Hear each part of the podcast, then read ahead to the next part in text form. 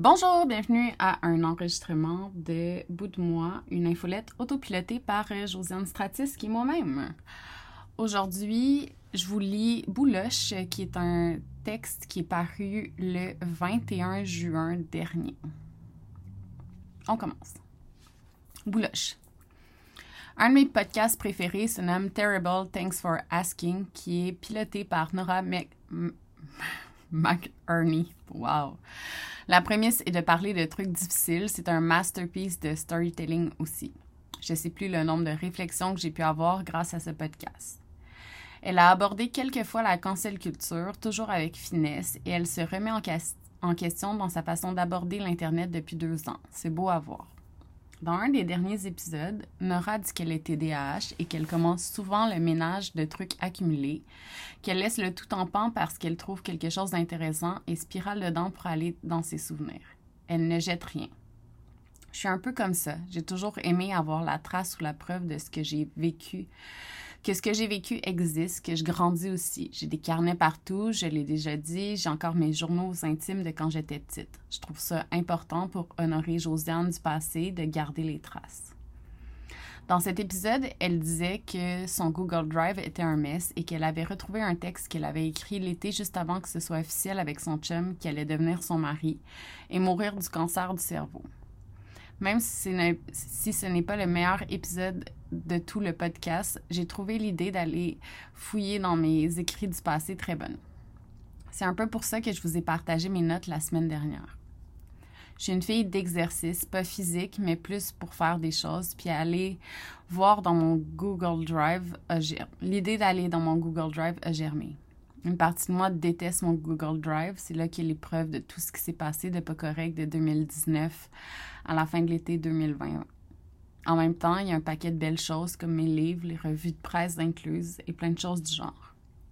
Je suis quand même plus rangée dans mon Google Drive qu'ailleurs, mettons, et c'est absolument rare que je nomme pas quelque chose parce que sinon je le trouve plus jamais.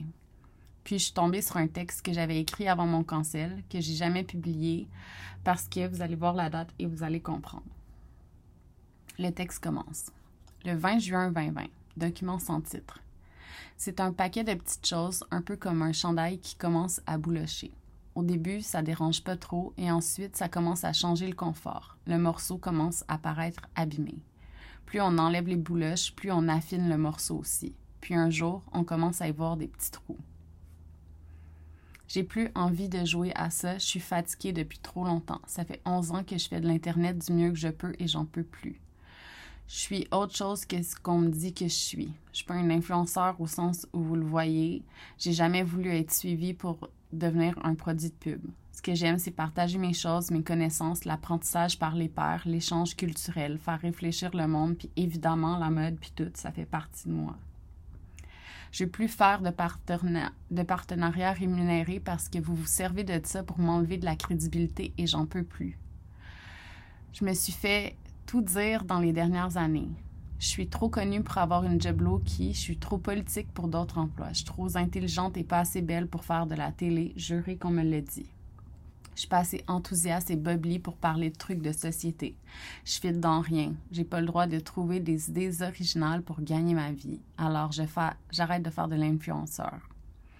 Je veux plus jouer à ça. Je continue d'aimer montrer ce qui fonctionne pour moi, mes découvertes, mais je suis fatiguée de me faire dire que je peux pas critiquer le système parce que je dois payer mon loyer. Le monde a de la misère avec les femmes qui gagnent de l'argent, les femmes fortes qui se battent, les commentaires, les rigolades viennent autant des hommes que des femmes qui se disent féministes. J'ai pas envie de pousser des gens pour faire mes shit. Je vais juste les faire, continuer d'écrire parce que j'ai du talent là-dedans et que c'est pas parce que j'ai pas étudié en littérature que je suis pas un auteur. Ceux qui ont besoin d'aller chier, allez-y. Les autres, merci d'avoir grandi avec moi pendant 11 ans. Je suis fière de nous. J'ai pas peur pour moi. Ce n'est pas mon premier ni mon dernier rodéo. Je mets en contexte des dates importantes. La COVID a commencé quelque part le 12 mars 2020. On est en lockdown. J'ai fait une fausse couche aux alentours du 8 avril 2020, je lance ma boutique de vêtements seconde main quelque part fin avril. 1er mai, je me fais attaquer par des centaines d'inconnus anglo parce que j'ai acheté un banc de vélo sur Amazon le Day. Le 25 mai, George Floyd se fait tuer. Il y a une escalade de prise de position sur les droits de la vie des personnes noires qui commence partout aux États-Unis ici. Le 23 juin, le 24 juin, la nouvelle vague de dénonciation commence au Québec pendant que je suis en route vers Nastashquan. Je me fais cancel à partir du 27 juillet 2020. Comment se forment des bouloches? J'aime les vêtements, c'est quelque chose que je trouve amusant pour m'exprimer depuis toujours. On a souvent dit que j'avais un style particulier, ce à quoi je ne sais pas répondre. C'est comme quand on me dit que je suis intimidante, je ne sais pas quoi dire, je comprends mal la perception de moi, mon effet sur les gens. Il y a quelque chose de réconfortant dans un vêtement, je trouve. C'est simple pour moi, je connais les tissus, je sais bien m'en occuper, je sais quoi porter avec quoi pour que ce soit beau. J'ai une relation particulière avec les bouloches. Ce sont des peluches, des petites boules de fibres de tissu qui s'accrochent sur les vêtements. En joke, une joke pas drôle, on s'entend. On a toujours dit que je suis la princesse au petit pois. Pour dormir, j'ai besoin que ce soit doux et sans accroc. En fait, c'était vrai avant, parce que maintenant, je prends des médicaments, je m'endors partout si je les prends, surtout, je m'en fous. Je dors en piquet, je pourrais dormir dans un bain ce serait assez confort pour moi. Bref, pour faire des bouloches, il faut qu'il y ait de la friction entre les fibres. C'est particulier une bouloche parce qu'il ne faut pas tirer dessus pour l'enlever, sinon la fibre sur laquelle elle se trouve va venir avec et ça va, causer pas mal de dommages. Pour enlever une bouloche, il faut la couper. C'est ce qui donne le plus de chance au tissu de rester beau.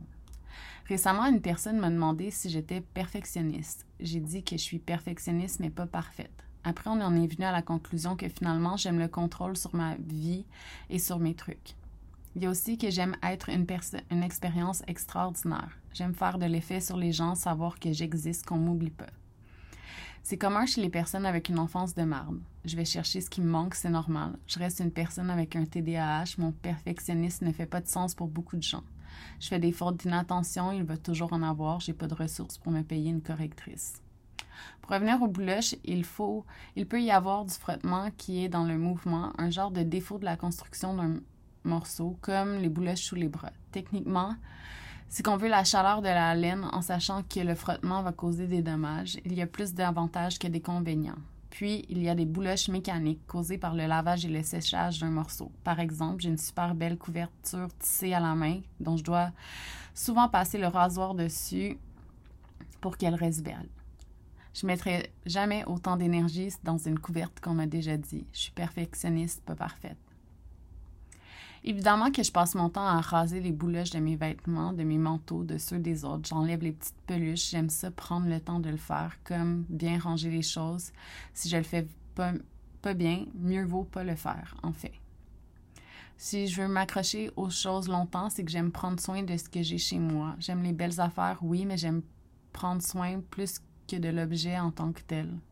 C'est comme une forme de contrôle. Mon psy m'a dit que ça faisait plusieurs fois qu'il me disait que je ce que je contrôle vraiment, ce que je dis, ce que je fais, rien d'autre.